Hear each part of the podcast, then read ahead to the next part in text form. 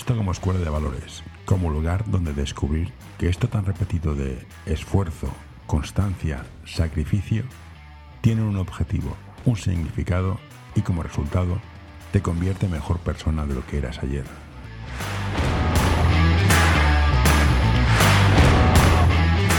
Hoy tenemos con nosotros a Benja Cáceres, eh, que por lo que pone en su perfil de Twitter tiene una frase que me gusta mucho. Un propósito y firme en la vida, educar y humanizar a través del deporte. Hola Benja, ¿qué tal estás? Y explícanos esta, esta idea que tienes ahí puesta en tu perfil. Bueno, eh, primero, gracias por la invitación, José.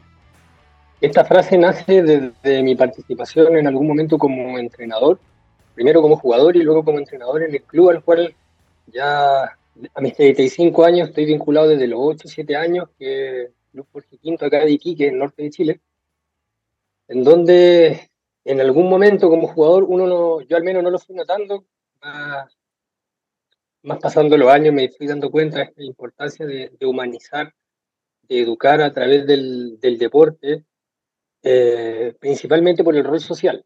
Nosotros acá dentro del club en el cual yo participo eh, cumplimos un rol social fundamental ya que estamos insertos en la ciudad de Iquique.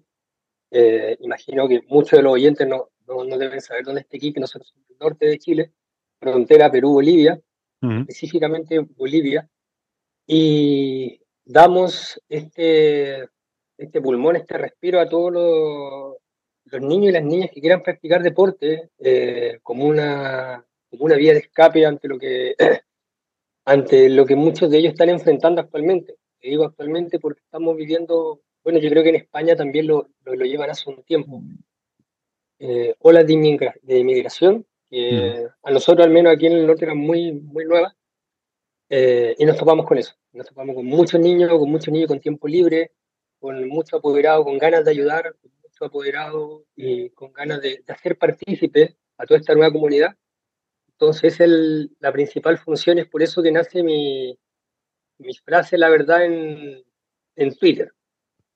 Antes que ti, eh, he, he tenido la suerte de entrevistar a Alberto Pescio y Claudio Jorge Jorquera, que son dos entrenadores que están en España y son de Chile.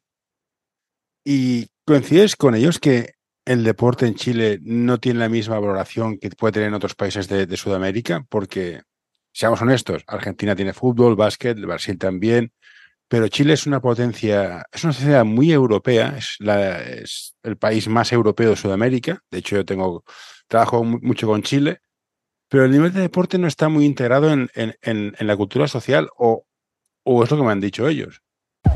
Ayuda a mantener este podcast en anorta.com barra colaborar.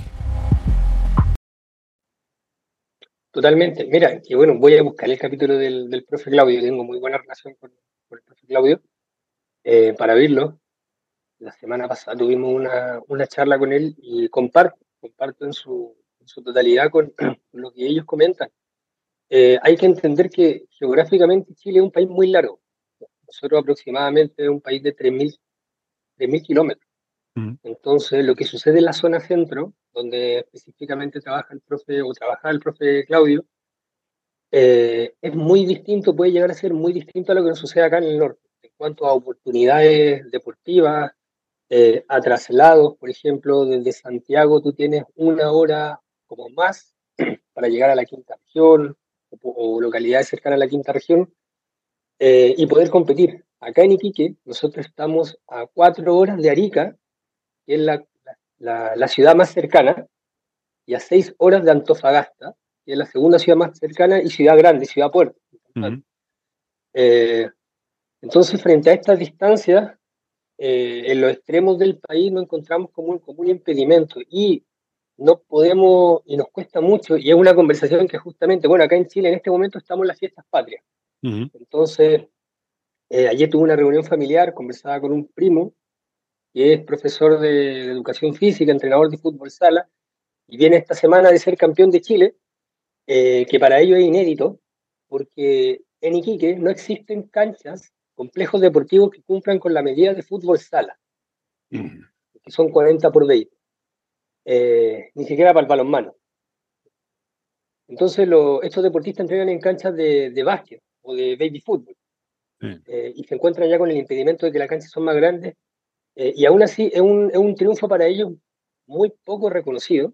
Eh, y en el deporte, en, mi deporte, en el básquet, no, nos pasa lo mismo. Estamos insertos, somos vistos como una, como una necesidad, como una demanda, pero al, mismo tiempo, esto es una crítica personal en este caso, eh, no nos sabemos vender, no, no, sabemos ofertar este producto, mostrar este producto, eh, porque muchas veces somos nosotros mismos en, dentro del básquet local, voy a hablar exclusivamente, que, no, que nos pegamos zancadillas, que nos cerramos puertas, que no, que no nos mostramos, que no nos vendemos, entre comillas, como te. Entonces, eh, e inclusive, en Chile existe la jornada escolar completa, que es una jornada escolar que los chicos entran a las 8 de la mañana y salen aproximadamente a las 15, 16, hasta, las 17 horas, 5 de la tarde. Están como aquí. Mucho tiempo en el colegio. Sí, aquí pasa lo Mucho tiempo en el colegio. Eh, y muchos de estos colegios, los, los, talleres deportivos, yo, era, yo fui tallerista por temas de, de proyectos personales, dejé de ser tallerista en colegios de básquet, eh, eran posterior al, horario de clase. Entonces, el chico estaba hasta las 4 o 5 de la tarde y luego tenía que quedarse una hora y media, dos horas más para llegar a las 7, 8 de la noche a su casa. Eh, no era y no es visiblemente algo atractivo para ellos quedarse en un taller que, sea fuera del horario de clase. Eh, y esos impedimentos van restando la, vitrina, van restando el, gusto también.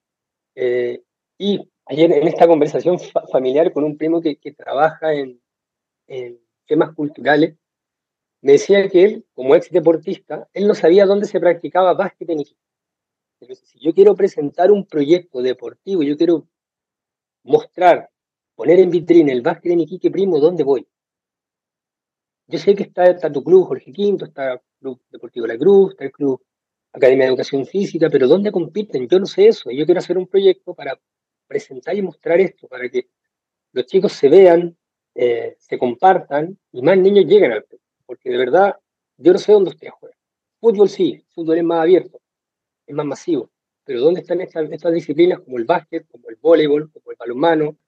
Eh, que, no, que no existe una vitrina muy clara. Entonces, comparto con lo que dice el profe Claudio, la verdad.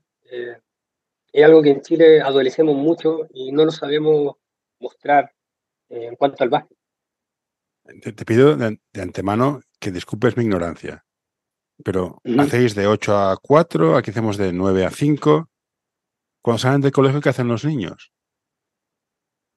Cuando salen del colegio los chicos, de 8 a... Bueno, todo esto conozco ese horario porque de profesión yo soy psicólogo. Trabajo dentro del departamento de... Hermano. Colega, muy bien.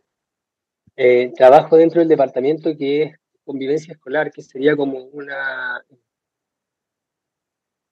Tratamos de, de solucionar problemas conductuales dentro del colegio. Eh, entonces nos toca muchas veces con, con, ver estas situaciones de los chicos una vez terminado el colegio. Eh, algunos, la gran mayoría, se va para sus casas trabajando en distancia, los, que, los más afortunados deben estar a 30 minutos de su casa, el resto puede estar un poco más, y de ahí no hay mayor actividad si es que los estudiantes no pertenecen al club deportivo o a un club cultural o a algún club, folclórico, eh, no tienen mayor actividad hasta el día siguiente. El siguiente de volver al colegio, ¿verdad? 8 de la mañana, hasta las 4 o 5 de la tarde. Eh, y la oferta, y, ahí la, conversación fresca que tengo con mi primo. La oferta tampoco es visible. La oferta en cuanto a dónde se juega, quién juega, quiénes juegan, dónde juegan. Entonces, si no es por un boca a boca, preguntando, es muy difícil encontrar una oferta programática que se la adecua al estudiante. Y también desconozco, la verdad, cómo esté siendo eh, la seguridad, en este caso en, España, pero acá en Sudamérica y en Chile específicamente, existe una sensación de inseguridad eh, muy creciente. Por lo último hecho, por lo último hecho desde el estallido social que vivimos el 2019, post pandemia, eh, y ahora que, si me pregunta a mí, aquí quiero ser súper responsable, yo no, aún así camino por todas las calles, entre comillas, más más, peligrosas de Iquique, porque el sur donde estamos insertos es el centro. Y he tenido la oportunidad de viajar harto. Yo a todas las personas les digo, todos los centros de ciudades, puertos, son peligrosos. No sé por qué, pero son peligrosos. Entonces, eh, esta sensación también se ha ido acrecentando con el desconocimiento, ¿verdad? Y esta ola de, migración que ha ido llegando. Más aún, eh, las personas tienen esta inseguridad y los adultos nos comentan que, profe, me da miedo que mi hijo salga a entrenar y vuelva de noche porque le puede pasar algo. Contra esos temores yo nada que hacer. No me nada. Con el bombardeo de, redes sociales también eh, muchas veces terminan dándole la razón a estos argumentos. Entonces, si no es un lugar cerrado o no es un lugar que ellos conozcan, no es un lugar que ellos tengan referencia, eh, es difícil que los estudiantes a nivel escolar se involucren después de los colegios, después de su horario de clase a, clubes deportivos. Algunos colegios mantienen talleres deportivos, pero son los menos. Te pregunto porque creo que el deporte es una fantástica herramienta para transmitir conocimiento y valores, bien usado. Entonces, si se prescinde de él, aparte de los conocimientos y valores, también una parte física y de salud. O sea, si no haces deporte, es bueno hacer deporte. yo sé factores que me, da igual el deporte que hagas, pero algo. Y si un chico sale del colegio y se va a casa, los, educados lo harán, pero habrá muchos que se vayan al parque a beber cerveza o a fumar o lo que sea. Creo que también es una parte social que se debería integrar. Visto lo complicado que es todo esto, tal como lo explicas en Chile, ¿cómo consigues que la gente se apunte y permanezca en un equipo? ¿Cómo consigues que la gente no deje, se apunte a hacer deporte y luego no lo deje? Porque claro, deporte has de correr, sudas, mucho sacrificio, no siempre salen las cosas. ¿Cómo lo consigues? Desde, desde el, club en el cual yo soy parte, eh, esa, esa pregunta que, que, tú me haces es una reflexión que no ha tomado años, años, profesores, de hecho en este momento uno de los, entrenadores con quienes trabajamos durante este años va a realizar, está realizando un máster en Madrid, entonces ahí mantenemos la, la conexión, estamos sumando más gente, pero porque una pregunta que, que no ha costado responder hace años, porque principalmente, eh, si bien nuestro objetivo es encantar al deportista, nosotros hacemos un trabajo con la familia. ¿Y ¿En qué sentido con la familia? Es que hemos aprendido y tratamos de, demostrárselo a, a, nivel asociativo, a quienes están por sobre los acá, eh, lo importante que es encantar a la familia con el deporte, pero también respetar los horarios de la familia al deporte. aquí no es una, y es, lo que tú acabas de decir hace un momento, aquí no es qué deporte está por sobre otro deporte. Aquí mientras un chico esté haciendo deporte, ya hay un plus, ya un plus ya lo tenemos en plus. Entonces, eh, desde nuestro club, masificamos la información, vamos a las ferias. nuestro club, como te comentaba, está ubicado en el centro antiguo de Iquique. Entonces, alrededor de ese centro tenemos muchas ferias, muchas ferias en muchos locales comerciales. Eh, vamos repartiendo eh, folletos a través de redes sociales también, invitándolos a participar al club. El club se mantiene por el apoyo de, de, los socios, que no deben ser más de 50. Yo cuando, cuando te escucho hablar aquí en los podcasts sobre clubes de barrio, por eso lo escucho tanto, porque es una realidad muy, muy cercana a lo que me, toca vivir a mí. Me tocó como jugador, ahora me toca como entrenador. Entonces, desde ahí llegamos al, al, al deportista eh, hacemos partícipe al apoderado en esto, dejando súper en claro algo que si bien no muchos lo van a entender, pero es que nosotros como club no somos una guardería. Nosotros como club cumplimos un rol deportivo, un rol social, un rol educativo, pero no es para que vayan a dejar al, al chico, a la chica, de tal, a tal hora y lo vengan a buscar por, por también por seguridad de, de ellos mismos. Entonces, la forma en la que nos hemos ido vinculando y que hasta el momento quizá más adelante tenemos, tengamos que cambiar la, estrategia, es acercarnos al apoderado, respetarle el espacio al apoderado, eh, mostrarle también quiénes somos, ser súper claro en cuanto a las expectativas. Nosotros al apoderado le planteamos que nuestro trabajo es a mediano o largo plazo, o sea, nosotros no buscamos eh, equipos campeones mañana. Si no fuese súper sencillo hacer, hacer una selección, buscar a los más aptos, ir y buscar jugadores en otros clubes, no, preferimos la gente que llega con nosotros, darle esa, entregarles esa confianza, esa responsabilidad, hablo de los deportistas, y nuestra principal función es, educar. Tengo la suerte, al menos yo ser psicólogo, trabajar con dos profesores que también son entrenadores de básquetbol, pero tienen el título de, de, de. Entonces, eh, trabajamos dentro de esa misma línea, esa misma línea de, de, educar del trabajo a largo plazo y muchas de las personas que, que nos llegan al club eh, nos lo transmiten también y nos dicen, profe, yo llegué acá buscando que mi hijo, eh, entre comillas, tuviese más personalidad, hace un carácter, no fuese tan tímido. Y ahora lo veo y es otro niño. Y ya el, el título, la, la, copa, o si se gana, si se pierde, pasa a tercer plano. Eh, como forma de anécdota, una de las chicas del equipo sub-15, que ya lleva cuatro o cinco años, eh, recién este año, en marzo, yo le conocí la voz. No hablaba. Es súper aplicada, eh, entiende, eh, físicamente tiene mucha, mucha habilidad, pero le conocí la voz, no se lo dije, se lo dije a su apoderado se lo comenté al profesor. Y cada partido yo le voy pidiendo feedback, le voy pidiendo retroalimentación y ella me va conversando, me va respondiendo y claro, después el papá me cuenta que pasó por un proceso eh, psicoterapéutico y que el deporte le ayudó también a vencer esa fobia social y ahora está inscrita en básquet, que es su deporte uno, y en vóley. Entonces yo digo, ya, ya, ya me colgué la medalla que quiero. Ya ahí no necesito otro, otro título más. Yo como padre de, de un hijo que soy, o de, de dos, de hecho, de, de hecho, cuando busco el deporte, no, no lo busco, como dices tú, para ganar títulos, sino para que encuentren un entorno social que le ayude a mejorar y superar situaciones difíciles, que le prepare para la vida real. ¿Esto es incompatible a veces con las familias que tenemos objetivos distintos? Te cambio la pregunta.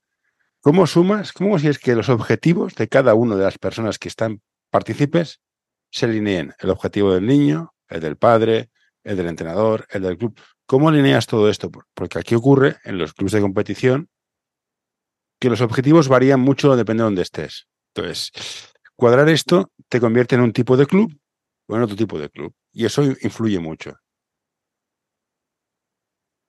Eh, sí, es primordial, al menos establecido en, nuestro funcionamiento, las reuniones con los apoderados hablo desde, desde mi experiencia, cuando hemos tenido eh, abandono de deportistas por no sentirse compatibles con el club, principalmente han sido por, por esto, llamémoslo objetivo, llamémoslo expectativa, mejor dicho, de, lo, de los apoderados, de papá, mamá, el adulto responsable, y llevo a mi hijo para ser campeón. Con los años también eh, he aprendido a, a, tomar esa crítica y a no tomarla personal. En algunos años lo, lo tomé personal, lo tomé casi como un ataque directo. Eh, sin embargo, eh, lo entiendo. Van a haber apoderados que quieren que sus hijos sean campeones, que quieren que su hijo esté en la foto dentro de las redes sociales con la medalla colgada. Eh, por lo mismo, en estas reuniones que realizamos con ellos a principio de año, la tuvimos en junio, julio y ahora la vamos a tener en octubre, es transparentar eso. Transparentar eso, transparentar eh, cuáles son nuestros objetivos como club, qué queremos nosotros para sus hijos. Es la conversación constante también con los deportistas y la cercanía con los deportistas. A veces toca conversar con ellos y explicitarles que si ellos no están cómodos, si ellos están buscando querer ser campeones, por, como he escuchado ahí en, varios podcasts, ¿verdad? Y es un, término, un término que yo acuñando el canto de las sirenas. Eh, voy por al lado tuyo y te digo, este, vente a mi club, acá vas a ser campeón. Y a veces irresponsablemente eh, se realizan estos comportamientos y se llevan a los chicos, pero no, me ha pasado principalmente, en gran medida, por la expectativa de los padres. Entonces, le, le transparentamos información. En, al menos en el club al cual pertenecemos, el Jorge Quinto, eh, no estamos obligados, ninguno está obligado. El papá, la mamá, el adulto responsable es el único, entre comillas, dueño del, del deporte. Nosotros no somos derechos de formación y si los vemos participando en una competencia importante nos vamos a colgar de algo o vamos a reclamar el derecho de algo. Pero así como nosotros somos claros y somos eh, honestos, eh, nos gusta que sean al inverso, porque muchas veces por, por priorizar el trabajo con un deportista que a mitad de temporada nos deja, eh, hay un chico que, a los cuales no le estamos prestando la misma atención. Correcto. Como psicólogo, tengo una serie de preguntas que me gustaría ver si me, las puede responder o cómo gestionarlas. En la cultura actual, en la juventud actual, ¿cómo consigues convencer a un chico que sin trabajo no hay éxito, por mucho que tengas talento, pero que sin trabajo, a lo mejor tampoco, que, pero con trabajo, a lo mejor tampoco tienes éxito? No sé, si me he explicado. ¿Cómo, ¿Cómo se lo explicas en plan? necesitas trabajar mucho para quizás tener éxito, pero a lo mejor trabajas mucho y no tienes éxito. ¿Y cómo gestionas esto como al niño? me he tirado aquí dos años trabajando y no voy a conseguirlo. ¿Qué saco de esto? ¿Cómo le convences para que siga trabajando? Esta parte psicológica, ¿cómo la, cómo, cómo, la trabajas? Tengo la, la, suerte, bueno, aparte de, ser eh, psicólogo, ¿verdad? Titulado, eh, me especialicé en deporte. Entonces, tuve la, y tengo actualmente la suerte de trabajar con muchos deportistas de otras disciplinas eh, que son seleccionados chilenos en sus disciplinas.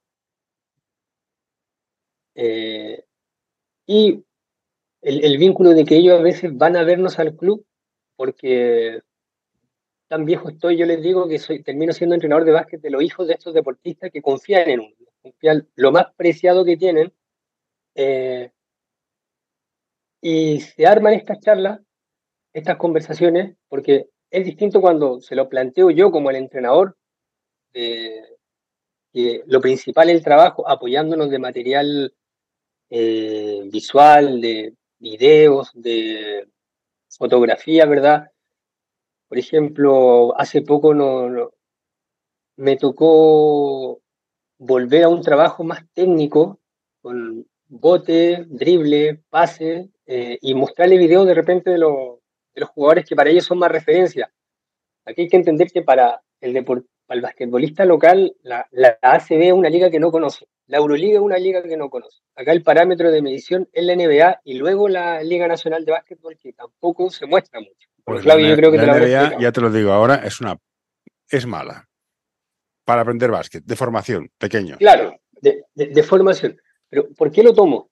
por estos trabajos de estos referentes, de repente el, corto de Stephen Curry trabajando drible, previo a un partido. Y de repente nos llega a los deportistas, pero profe, ¿por qué tengo que botear antes? Yo quiero llegar y lanzarme el triple. De repente, esas pequeñas secuencias a mí me sirven para mostrarles a ellos que el trabajo, como tú dijiste en un principio, ¿verdad? Este trabajo constante de, tolerar esta frustración de que no me sale, no me sale, sacarlo de esta, de esta zona de, comodidad constante, eh, empezar a introducir también frases que ellos mismos van repitiendo, ¿verdad? Que sentirte cómodo en la incomodidad, es algo que yo lo he conversado un montón de veces con otros profes. Eh, y además, la segunda parte de, tu pregunta, que es cómo es que ellos entiendan que aunque yo me esfuerce y yo ponga mi 100, quizá no alcance ese objetivo que yo tengo. Exactamente. Y eh, en una sociedad que es yo soy especial, yo tengo derecho. Y esto, y esto es, un, es, un, daño que hemos hecho a los niños muy grande. No, no eres especial, eres importante, estás bien, pero no eres especial, no mereces nada especial por ser quien eres, te lo hace trabajar. Esa es mi teoría. Cuando esta generación de yo soy especial, soy único, soy irreemplazable, claro, esto va es incompatible con el, con el trabajar y no tener, no tener una recompensa rápida, además, además a corto plazo. ¿Cómo, ¿Cómo lo gestionas? ahí es lo que te iba a comentar. Ahí es donde yo me, tomo de estos deportistas cercanos que están en la, eh, en la elite de sus disciplinas eh, para que le expliquen a, nuestros deportistas, ¿verdad? Puedo pasar años, años, literal, sin bajar mi marca. Años. Hoy quiero recomendarte este podcast. Balap Education es un proyecto educativo deportivo que busca la formación completa de jugadores y entrenadores Quieren fomentar su desarrollo basado en la educación del jugador y el entrenador, mediante el análisis de situaciones reales de baloncesto desde diferentes puntos de vista. L'Associació Catalana d'Entrenadors i Entrenadores de Bàsquet dona suport a iniciatives que, com aquest podcast, treballen per millorar la formació, suport, acompanyament i promoció dels entrenadors i entrenadores de bàsquet. Vine a conèixer-nos a acep.es. Som com tu.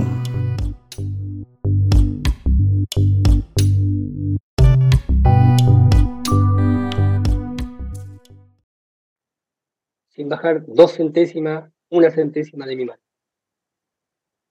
Y el constante entrenamiento, el constante trabajo, la constante disciplina, lo que me va a hacer en algún momento, como dicen los americanos, romper la piedra.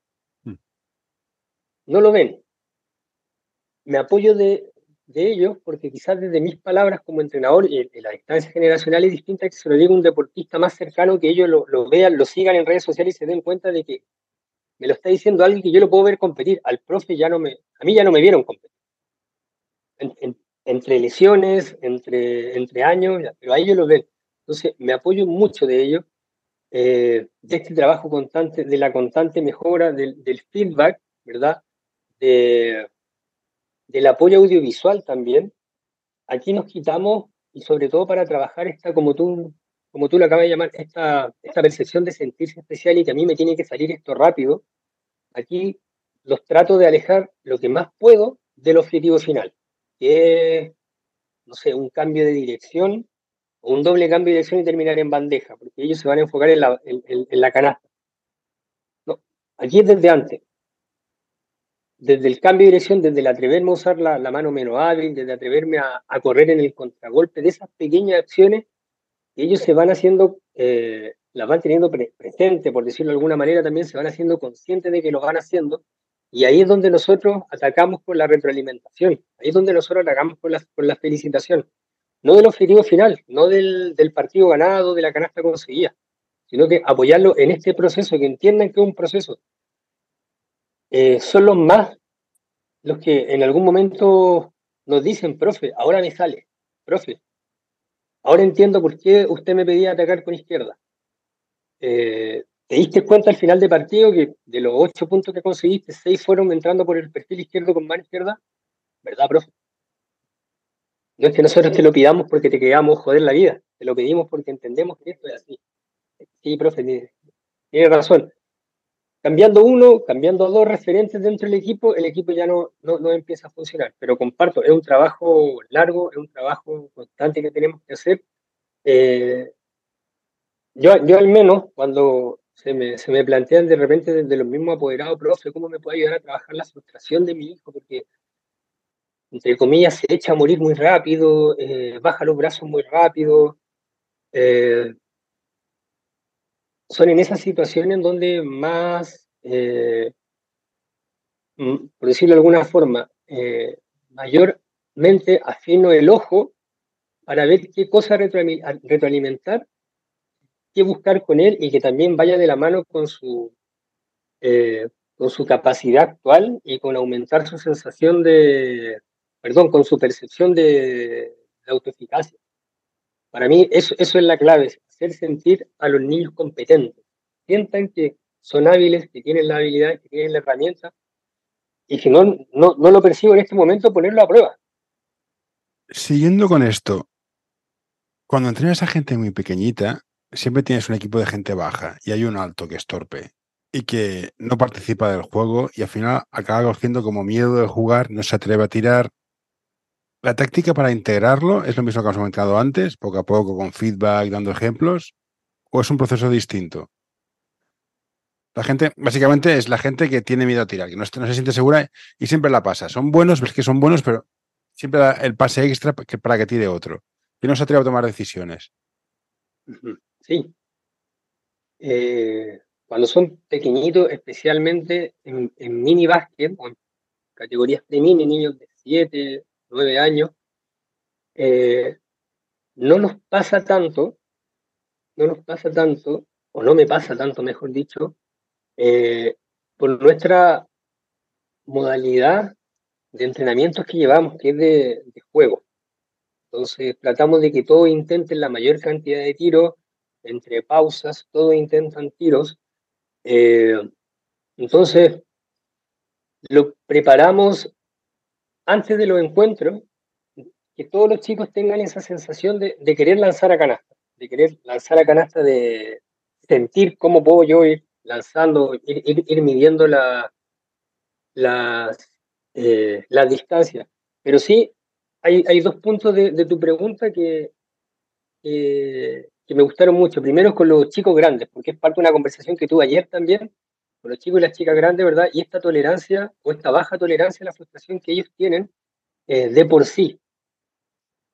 Hablo, hablo de, un caso súper personal. Cuando llegué al básquet, llegué midiendo un metro setenta y cinco con 11 años. Y un problema de obesidad evidente. Estaba pesando 102 kilos, 100 kilos. Llego al básquet porque tenía que bajar de peso. Lo que no me di cuenta hasta el día de hoy yo lo converso con mi mamá, que fue quien me llevó al básquet, es que me envenenó la sangre, porque yo era el grande en el tablero a 2.20, entonces todo el equipo me buscaba a mí.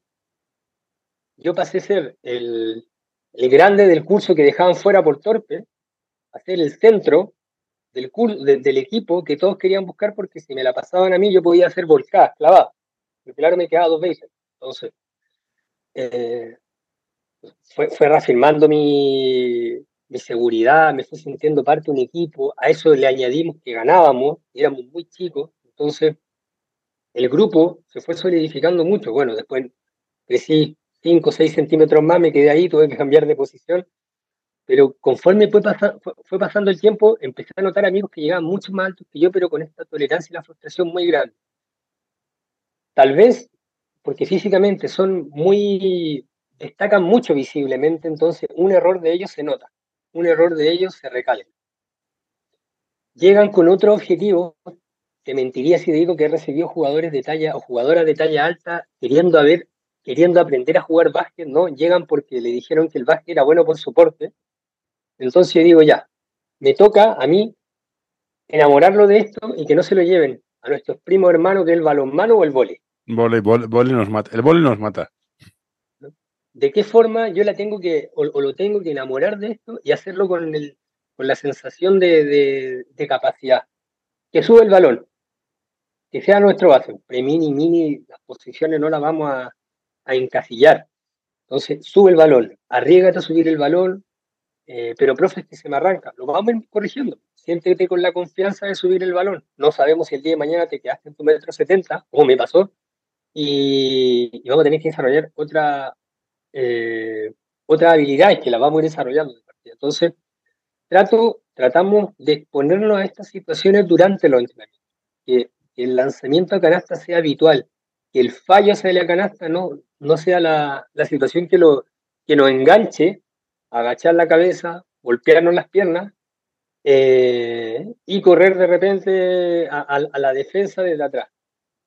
Eh, lo exponemos muchísimo al lanzamiento, muchísimo al lanzamiento si nuestros entrenamientos se basan en algo, es en el lanzamiento, sobre todo con estos chicos que, van llegando, que van conociendo, que van teniendo esta timidez a poder lanzar, eh, a poder intentar a canasta, para que se vayan familiarizando con, esto que es tan natural en, nuestro deporte que el básquet, que es, el error, tratar de introducir el balón dentro del aro.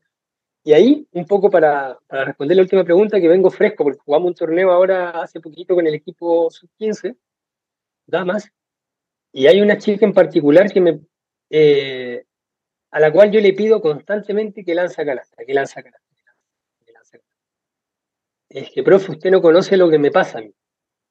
Yo converso con ella, profe, yo tengo mucho miedo a fallar. Porque a mí me va bien en el colegio. Son cosas distintas, que yo, yo no te pido convertir, te pido que lance, lance, lance. Le pusimos como objetivo, en conversación con, con mi amigo Fernando, que profe con quien trabajo, cinco tiros, cinco lanzamientos, bandeja, tiros de media distancia, larga distancia, por partido. No le, pedimos volumen, no le pedimos porcentaje de, conversión. ¿Me creerás cómo le cambió la cara en el último partido? Porque ya el error era parte de, ya está olvidado. Tenemos alguna otra que hay que pedirle que por favor baje la cantidad de tiros. A otra en particular hay que pedirle hay, que pedirle, por favor, lanza. Y lo, lo, entretenido y lindo es que el equipo lo entiende y la busca. Para ir cerrando, yo tengo que irme a entrenar dentro de media hora. Te haré la última pregunta. ¿Cómo conviertes un grupo de gente en un equipo? Buena pregunta. Te la voy a responder como entrenador, no como psicólogo deportivo. Vale. Porque desde, la psicología deportiva de repente mucha teoría y, desde, el entrenamiento te toca entrenar, ¿verdad? Eh, a veces yo lo, siento hasta más sencillo y para mí el piso es la comunicación el piso en la, comunicación y, la, y las relaciones, que las deportistas o los deportistas compartan, conversen. Eh, delegar responsabilidades también en ellos mismos, que ellos sean parte de este proceso de, aprendizaje que son los entrenamientos, para ir sintiéndose en una manera correcta, distinto al, al club en que nos toca enfrentar, empezar a ser equipo más allá de ganar, de perder, cuando está, está la comunicación de por medio, cuando logramos ver que en un partido, que son los más, en donde en cuanto al resultado terminamos perdiendo, ir, ir abajo por 20, ir abajo por 30, pero ver que nuestros jugadores están conversando en la cancha, son check que vamos haciendo de que estamos haciendo equipo, estamos dando esa confianza a ellas que se comuniquen dentro del equipo. Mantenerlas juntas es súper importante también, o mantenerlos juntos previo al partido o durante el entrenamiento, eh, que existan, y ellos saben que hay lugares donde son del equipo y no de los apoderados, como son los banquillos. Los apoderados están en la galería, ellos están en los banquillos. Eh, y el, conversar, desde mi rol como entrenador, el conversar con ellos eh, e incluir a todos en una conversación. No a uno, no a dos, sino que a todos. Con algunos me doy más tiempo, le dedico más tiempo por situaciones de repente muy particulares, problemas en el colegio, problemas relacionales, ausencia de los entrenamientos, pero conversaciones coloquiales eh, la tenemos con todo, lo conversamos con todo, pero a mí principalmente, como, si me, preguntas cuál sería como la fórmula, comentar la comunicación, abrir los canales de comunicación, que, a, mí en este caso como entrenador no me vean eh, como una persona que solamente voy a dar instrucciones voy a hacer los cambios y voy a recoger las camisetas. Que sepan que pueden preguntar, pero principalmente que sepan que se pueden preguntar entre ellas, se pueden corregir entre ellos. Eh, y desde ahí, con la comunicación, por experiencia, he ido viendo cómo los equipos se van manteniendo, van cambiando, para bien, ¿verdad? Eh, pero trato de, de darle esa, esa, ventana, de darle ese espacio que ellos se comuniquen, compartan, eh, se corrijan, se refuercen, se feliciten, que tengan ese, ese lugar desde ellos. Siendo yo desde afuera, ¿verdad? Un mediador también en la comunicación, no mm. permitiendo eh, las faltas de respeto o la grosería. Vale. Y ahora, esta temporada me he puesto a hacer cuatro preguntas finales para cerrar las preguntas. Así que vamos con las cuatro preguntas finales. La primera es, ¿qué te hizo ser entrenador? Buena pregunta. El, querer seguir siendo parte de, del club. Yo sabía que como jugador y como club social no, mi vida útil, entre comillas, no iba a ser mucho, entonces quería entregar eso mismo que recibí yo, de entrenadores que me marcaron, con quienes aún mantengo mucha relación. Entonces, quería seguir en esta, en esta tradición de, de lo bonito que es pertenecer a un club deportivo, a un club social histórico deportivo. Estamos a tres años de cumplir los 100 años, entonces es importante, lo tenemos. Entonces, esa fue mi primera, mi primera respuesta a esa pregunta, es seguir con esto, seguir con, con, el club, seguir siendo parte de Si ahora pudieras viajar al pasado y hablar contigo mismo, ¿qué, le diría, qué te dirías a ti mismo hace cinco años? Prepárate. Prepárate. Prepárate. No, no te sientas tan cómodo donde estás, prepárate. Vale. Y la tercera no me gusta la pregunta. La tercera tres la voy a borrar directamente aquí en directo. Y nos quedaremos con tres, que siempre quedan. Los números impares son muy buenos. Soy fan de los impares, por eso yo llevaba el 13. ¿Qué es el éxito para un entrenador? El éxito para un entrenador eh, para mí al menos es cuando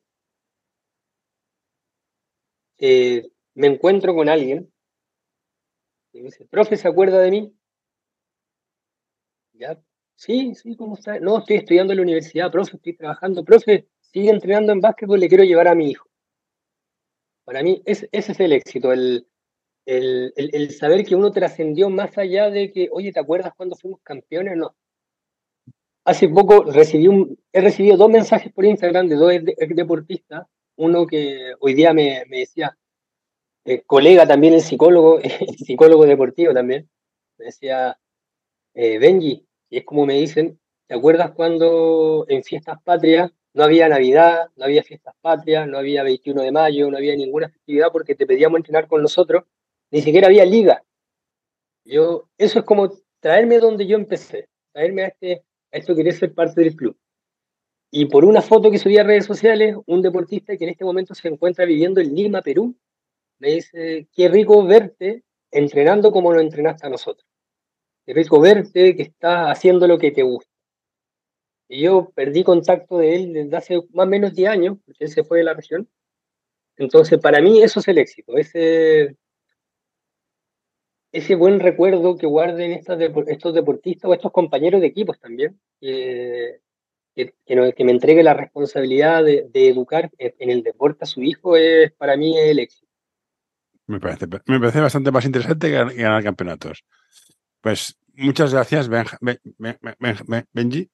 Ha sido un placer eh, y nos vamos leyendo por internet y por Twitter. Ahora pulsaré un botón y luego te despediré más, más informalmente. En todo caso, gracias por todo. Cuídate que te vaya bien.